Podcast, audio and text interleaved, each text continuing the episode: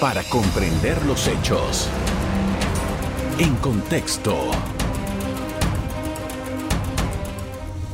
Muy buenas noches, sean todos bienvenidos y ahora para comprender las noticias las pondremos en contexto. Las autoridades buscan mejorar la recaudación de impuestos y estiman que se pueda lograr la cifra de 150 millones de dólares al culminar este año.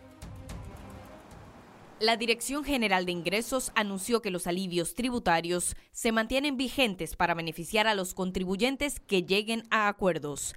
Con esto se busca brindar un empuje a las principales actividades económicas afectadas durante el periodo de pandemia. ¿Qué estrategias se están utilizando? Nuestro siguiente invitado nos pone en contexto.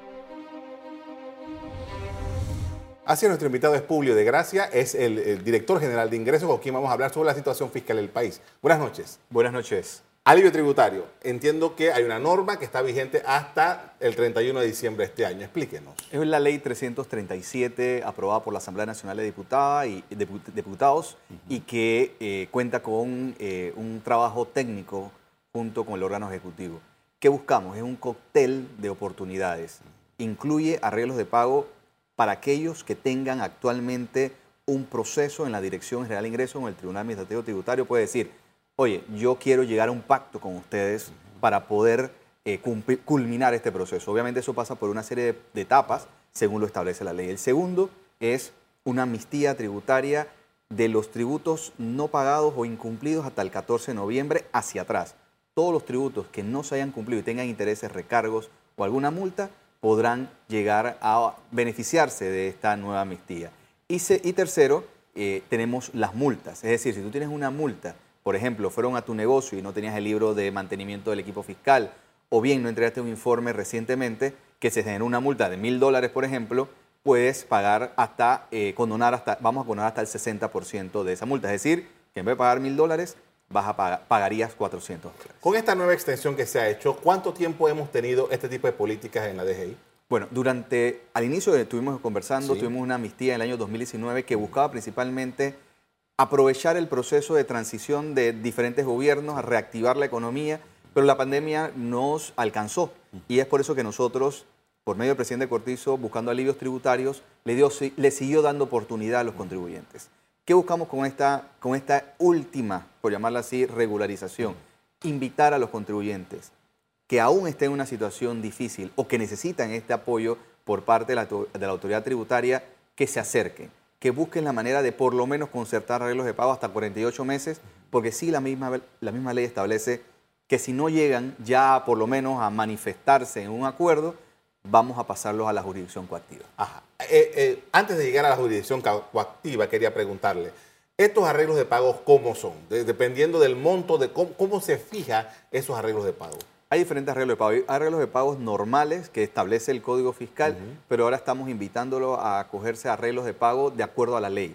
Es decir, si Carlos tiene una situación del inmueble, de tu casa, que tienes 7, 8 años que no cumples con las obligaciones tributarias del pago del inmueble, te decimos, oye, acércate, debes 6 mil dólares, supongamos, en nominal, pero intereses, recargos y multas ya llegas a 14 mil dólares, te decimos, solamente tienes que pagar los 6 mil dólares.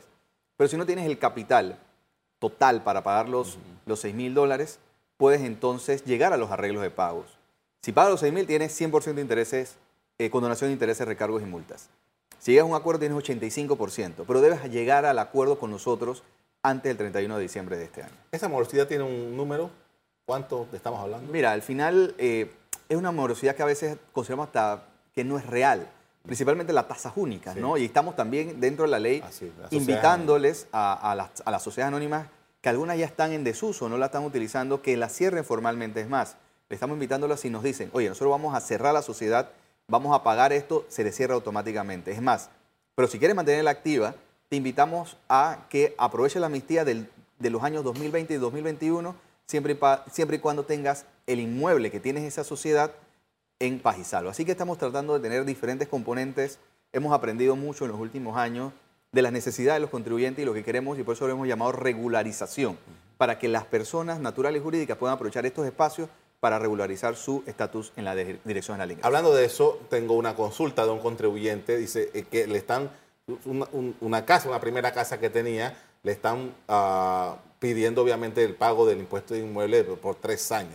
¿Cómo este contribuyente sabe exactamente qué es lo que debe, cómo lo debe y cómo hacer los arreglos necesarios? Importantes. Cuando, tú, uno, ah, cuando uno adquiere una casa, un apartamento, uno se desentiende. Tienes a veces hasta derechos a exoneraciones, pero debes, debes registrarla ante la Autoridad Nacional de Tierras y, y eso automáticamente se registra el valor catastral en la DGI y registrar y solicitar la exoneración para que la tengas debidamente registrada. Eso proceso también estamos cambiándolo porque no es justo que también el contribuyente tenga que entrar al registro público, ANATI, DGI. Entonces estamos haciendo un tema de interoperatividad que Dios mediante vamos a dejar como un legado. Pero ¿qué pasa en el caso eh, que me acabas de explicar? Es muy probable que esa persona deba actualmente, ¿qué invitamos? Que él tiene un número de identificación tributaria, el NIT. Con ese número de identificación tributaria y con el RUC de la finca, entra a la página web dgi.mes.go.pa a través del ITAX y ahí puede revisar su estatus. Si no tiene eh, la información, debe acercarse a nuestras oficinas. Estamos también creando un esos espacios de seguridad para que no tengan que ir a la oficina, pero por ahora tienen que ir a la oficina para validar realmente que es la persona. Ahí entonces vas a saber en su sistema, en su página web o a través de tu propio celular cuánto es el monto a pagar. Ahora, esta, esta, eh, ya le he preguntado esto antes y siempre sale una nueva modificación a la ley. ¿Esta va a ser la última vez o ustedes tienen contemplado eventualmente ir a la Asamblea con un proyecto como este? Mira, yo no, ya luego que te dije que es la última vez, al final eh, no podría decírselo, pero sí la ley hemos... Mira, Carlos, la, la mayoría de los panameños cumplen sus obligaciones tributarias a tiempo y se quejan. Oye, pero ¿por qué le da siempre al, mala paga o al que no cumple formalmente eh, las oportunidades. A mí yo tengo que cumplir y, no me parece justo. Hay medidas de pronto pago de inmuebles, si las personas pagan el 100%, tienes un 15% de descuento también en la ley. Pero no es justo. Entonces, lo que estamos buscando y hemos advertido que luego de todas estas oportunidades, vamos a tener que ejercer el control, vamos a tener que ejercer la ley y pasarlo a la jurisdicción coactiva, que llega la posibilidad, y no quiero con esos decir algo que se sienta de una manera que no es, pero puede llegar hasta secuestrar cuentas bancarias, etcétera, etcétera. Vamos a seguir hablando sobre este tema después de la pausa de comerciales. Ya regresamos. En contexto. Continuamos hablando con el director general de ingresos, Julio de Gracia. Quería hablar ahora acerca de cuál es la condición de la finanza del Estado. Eh, hace un par de meses veíamos noticias de que eh, le había ido muy bien en la recaudación, que estaba por encima de lo que se había fijado para este año, pero todavía hay cosas por hacer. ¿Cuál es la condición en este momento de la recaudación? Actualmente, mira, cuando hablamos de eso fue en marzo, eh, tuvimos una recaudación récord en impuestos sobre la renta, pero la situación económica, no solamente nacional, sino global, ha cambiado. La guerra, también las, eh, las manifestaciones democráticas que se realizaron principalmente el mes de julio, tuvo sus afectaciones también a nuestra economía, lo podemos ver en el IMAE, que, recientemente la Contraloría lo ha entregado. Estamos actualmente, la radiografía actual es que estamos en ingresos tributarios 1.5 por debajo de lo presupuestado y 4.5 por debajo de los ingresos corrientes. Esperamos octubre y noviembre recuperar ese, esos espacios producto de situaciones que no se tenían presupuestadas o no se tenían eh, observadas en el presupuesto para poder alcanzar eh, eh, los, ingresos correspondientes. Parte de la estrategia está en esta ley, en esta ley de promover esa regularización en favor de los contribuyentes para facilitar el cumplimiento tributario, en fin, para recaudar, recaudar en beneficio del Tesoro Nacional. O sea que en estos meses deberíamos poder tener la capacidad de tapar la falta que hubo en julio, agosto. Debemos tener, y es la estrategia, es la intención, es el propósito que tenemos. Eh, esperamos que la actividad económica, hemos visto conciertos, hemos visto centros comerciales mucho más llenos. Reiteramos la necesidad de que las personas pidan factura porque lamentablemente todavía hay personas que tratan de evadir, tratan de no entregar los informes correspondientes. Y no quiero señalar a restaurantes, centros comerciales, no es mi idea, pero cuando vayan a eso pidan la factura. Igual a un profesional, exijan la factura porque eso es importante también hasta tu declaración de renta y hasta la devolución de impuestos. Así que estamos en recuperación, esperamos cerrar ese espacio que se nos generó antes de que cierre el año. Señor director, ya que usted dice eso, ¿es correcto que yo vaya a un local y me digan, si pagas con la tarjeta, te cobro el impuesto ITBMS? Si pagas en efectivo, no te cobro el ITBMS. ¿Qué pasa allí? Te están robando. Me explico. ¿Por qué? Te están robando, ¿por qué? Porque esa persona está obligada de todas maneras a entregar el 7%. Y estamos y así mismo como criticar, a veces quedamos solo en el tema y hay que perseguir la corrupción, como lo hemos dicho, lo hizo recientemente el vicepresidente con las palabras de la embajadora. El tema de la evasión es igual o más que la corrupción. Entonces, son fenómenos que hay que atacarlo y, y nosotros mismos recordar que eso es robarle al tesoro nacional, es decir, el tesoro de la gente, a, los ingresos de la gente. Por lo tanto, no acepten esos juegos vivos porque somos, somos también culpables de ese delito. Estamos investigando, tenemos, como lo hemos, lo hemos hecho anteriormente, más de 114 casos actualmente abiertos de proceso de defraudación fiscal de diferentes montos. Tenemos ya tres en el, en el Ministerio Público. vamos a hablar de eso. Y eso vamos avanzando, Carlos. Ahora, eh, eh, otra, otra cosa que sucede, usted mencionó los restaurantes y, yo creo que todo el que está viendo la televisión y va a un restaurante le ha pasado, que el mesero te dice, quiere la fiscal, eh, no es una opción. Explíqueme. No, no es una opción, te la tienen que entregar. Y a veces, cuando pagamos con tarjeta, eh, eh, de manera rápida pensamos, me dieron un papel ya, y después no, pero ese es el voucher. Estamos trabajando y tenemos una idea de que el voucher sea la, venga incluido en la factura buscando todas unas soluciones para que las personas, el tema de la precuenta también, para que no, no se tomen de, eh, no, nos tomen de inocentes, ¿no? muchas veces. Yo creo y la mayoría, sé que los restaurantes tratan de cumplir, buscan hacer las cosas correctamente, pero hay gente que no. El mesero sí te puede preguntar, ¿quiere la factura fiscal con su nombre? Y allí el detalle lo puede inscribir. No es que si quiere la factura. Te pueden preguntar, ¿Quieres los detalles, detalles que te detallen en tu factura tu nombre, tu cédula? Eso sí se puede preguntar. Pero la opción a que tengan la factura o no, eso no debe existir. Eh, la Dirección General de Ingresos tiene que, su rol es de cobrar impuestos, los, tributarios. Usted, usted ah, em, tiene unas metas presupuestarias. Eh, la evolución que ha habido desde el 2020 a esta parte, ¿cuál es el balance de esas metas presupuestarias? Te lo pongo así, y, hicimos análisis, le pedí al equipo de estudios tributarios que nos, ya no, no, no nos podemos comparar 2021 con 2020 porque ya son diferentes ni 2020, perdón, no podemos comparar 2022 con 2021 ni 2020. Son situaciones que evidentemente 2022 es mucho mejor que el 2021 y mucho mejor que el 2020, gracias a Dios. Comparando octubre 2022, octubre 2019, octubre 2022 en ingresos tributarios está por encima de octubre del 2019. Eso es una noticia muy positiva y agradecemos a los contribuyentes que cumplen sus obligaciones tributarias. Nuestra economía está en plena recuperación, reactivación. Nuevamente vemos actividades alrededor del país. Sabemos que personas aún se han quedado atrás, por eso existe este tipo de leyes para darle oportunidades. Pero en, cuanto a tu pregunta, octubre del 2022 es mejor que el 2019, pero también hay una realidad. Octubre del 2022 versus octubre del 2019 hay más necesidades en octubre del 2022. Por lo tanto, se necesitan muchos más recursos y es por eso que el presupuesto, el éxito debe ser alcanzar el presupuesto por lo menos. Y eh, en esa parte, bueno, nos explicó, pero ¿qué sucede? Nosotros eh, tenemos un fenómeno que hemos venido viendo y es que el presupuesto de la nación va creciendo significativamente cada año. Eso es un reto importante para la DGI porque de otra, de, otra manera es a través de los impuestos. Sí, porque a veces se tiene pensado que el presupuesto es una caja o una bóveda donde hay plata. No es así. El presupuesto, como bien dice la palabra, es un presuponer cuánto se va a recaudar en ingresos tributarios de nuestra parte, que para el próximo año casi es 6.600 millones de dólares, casi 10.8% por encima ya del 2022, lo cual nos, eh, nos, nos, pone un reto más importante a la administración tributaria y que tenemos que atender. Eh, evidentemente el tema de las necesidades sociales, la necesidad producto de la pandemia, estamos en una sexta ola, ahí hay un tema de, riesgos que hay que, administrar y recordar que a veces es injusto cuando se cuestiona a las autoridades del Ministerio de Economía y Finanzas de, de oye, ¿por qué se pide deuda? Y hay que recordar que Panamá depende, somos una economía dolarizada, no imprimimos papel moneda, por eso nuestra inflación es también mucho más baja que otros países que han necesitado imprimir y la inflación está disparada y sus monedas se han visto afectadas. Panamá, su único mecanismo o aumenta impuestos o pide prestado. Por lo tanto, es una estrategia que tiene que hacer y el ministro Alexander y su equipo estamos trabajando duro en eso. Ahora, 6 mil millones de dólares eh, con las condiciones económicas que tenemos, eh, eh, ¿de dónde va a salir? Porque usted ha tirado varios amagos para tasar a alguna gente que no está contribuyendo y que tiene ingresos importantes. Primero, ser eficientes. Segundo, aumentar la base tributaria, más en el tema de la economía digital, Carlos. Ah, por ahí El tema de la economía digital, hay muchas personas que le está yendo bien en la economía y es positivo. bien.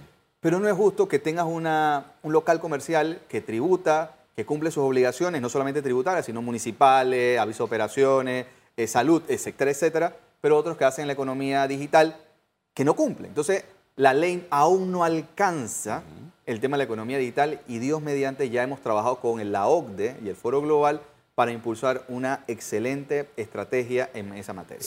Tengo que ir al cambio comercial, pero por ejemplo, nosotros vemos en las redes sociales que hay un determinado personaje que se compró un apartamento, que se compró un automóvil, que tiene una finca, que sí o qué, a través de, sus cuentas en las redes sociales.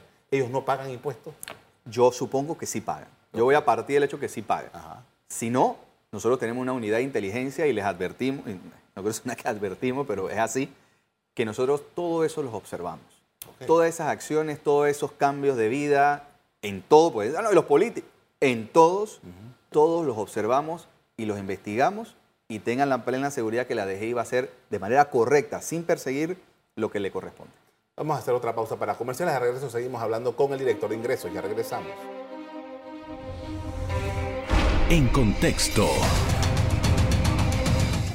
Estamos de regreso con el director general de ingresos y ahora vamos a hablar, señor director eh, Publio de Gracia, acerca de las acciones. Usted lo mencionó, le dijo, vamos a guardarlo para más adelante, porque hay una serie de acciones para la persecución de la evasión fiscal y la defraudación fiscal. Usted me explicará cuál es la diferencia entre una cosa y la otra, pero sabemos que hay tres causas penales ya en el Ministerio Público y hay un, usted mencionó 117 investigaciones. 114. Explíqueme.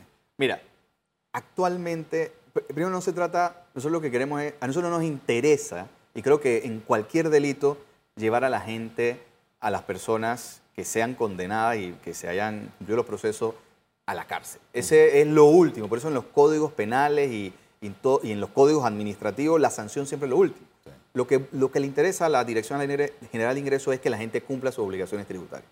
Nosotros estamos facilitando el cumplimiento para que la gente lo haga de manera fácil, que no haya excusa todavía tenemos cosas que corregir y lo estamos corrigiendo. Pero aquel que quiera seguir jugando vivo, que quiera evadir, que quiera constituir su acción en una defraudación fiscal, no tenga la menor que tenemos capacidades. Ya estamos haciendo cruce de información, la factura electrónica nos está ayudando grandemente ya con esa información. El próximo año vamos a también a pensar en un plan piloto de que tu declaración de renta no tengas que hacerla o, tu contador, sino te la vamos a mandar propuesta de lo que nosotros consideramos que tienes que pagar, tú la analizas con tu contador, solamente tienes que poner un clic. Eso es lo que queremos en algún momento. Esperamos por lo menos el próximo año iniciar un plan piloto. El tema de la evasión fiscal en Panamá es bastante grande, en todos los extractos, porque muchas veces se piensa solamente que los grandes. Usted puede decir que los grandes ahora mismo tenemos, a partir del 2 de enero, creamos una unidad de grandes contribuyentes. Los 300 grandes contribuyentes de este país van a estar atendidos, observados, fiscalizados a través de una sola unidad. Es decir, facilitarle el cumplimiento para evitar cualquier tipo de situación que, sea, eh, eh, que no sea a través de la ley. También estamos impulsando la creación de un área para las micro, pequeñas y medianas empresas. En conclusión, en la parte de defraudación fiscal, Carlos, la DGI tiene más capacidad, o esta DGI tiene más capacidad y va a tener mucha más capacidad en el futuro para investigar a aquellas personas naturales y jurídicas que quieran defraudar al Estado. Por lo tanto, no tengan la menor duda, estamos trabajando con el Ministerio Público, tenemos un task force también con diferentes instituciones públicas donde podemos intercambiar según lo determina la ley. Para nosotros la palabra sí es perseguir en esta parte, perseguir al que trata de evadir y también con instituciones financieras, bancarias, estamos cruzando información, estamos creando convenios, hasta con el IDAN estamos hablando, con, eh, vamos a hablar con la gente de la energía eléctrica, porque no puede ser que en una casa una persona gaste gran cantidad de energía y cuando cruzamos la información, esa persona no esté pagando los impuestos correspondientes. Ahí ya nos genera una matriz de riesgo, una bandera roja que vamos a investigar. Así que la información nos va a ayudar a través de la Big Data, Big Data para que podamos perseguir mejor esos temas. Ahora, hay tres causas penales que ya están en el Ministerio Público, obviamente eso lo manejan los fiscales, pero eh, la DGI es un acusador. ¿Con, cuál es la figura? ¿Cómo queda ahora una vez que eso está en el Ministerio Público con estos tres casos de evasión? Es evasión fiscal. Exacto, exacto. Mira, la DGI siempre ha investigado de evasión fiscal. A partir del 2019, en el periodo fiscal 2020, ya lo que pasa, la evasión que pasa a los 300 mil dólares debe hacer una investigación administrativa. La DGI solamente puede investigar administrativamente. Cuando la DGI determina que hay por encima de ese monto, hay una, una sección que revisa a través de sus auditores abogados y prepara la línea de investigación y la, documentación correspondiente que pasa al Tribunal Administrativo Tributario, que quien asegura, por alguna manera, la investigación, que dice, oye, la DGI sí hizo lo correcto y hay indicios, por lo tanto, DGI te autorizo a presentar la denuncia ante el Ministerio Público. Ahí entonces la DGI se convierte en la persona que presenta la denuncia correspondiente ante el Ministerio Público, que se encarga de investigar y posteriormente llevarlo a los juzgados correspondientes para que el órgano judicial pueda determinar eh, eh, si hay o no eh, el delito correspondiente. ¿Y cómo van las otras 114 investigaciones internas administrativas de la DGI? La gran mayoría se encuentran por debajo de los 300 mil dólares. Tenemos alrededor de 20 a 25 casos que puede llegar hasta 300 mil dólares. Casos muy interesantes que hemos tenido cooperación incluso internacional, donde existen esos mecanismos con diferentes países a nivel global que nos ayudan en la investigación y es parte también de esos esfuerzos que estamos haciendo el país para, para cumplir también los temas, por ejemplo, de Gafi, por ejemplo. Panamá, a través de sus organismos e instituciones, está haciendo ese camino y ya tenemos esas cooperaciones internacionales. Ahora, una pregunta. Una vez que esto en algún momento salga, en eh, estas tres, por lo menos las tres están, seguramente pronto tendrán otra presentando otros. Eh, eh, está el tema, con esto de Gafi, de la evasión fiscal como delito precedente.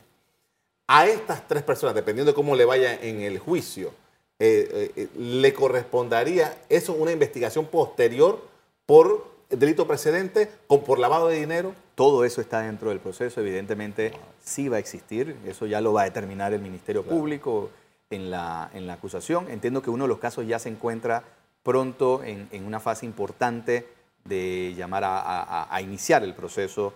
Así que eh, hay avance, pero evidentemente esto no se hace de la noche a la mañana.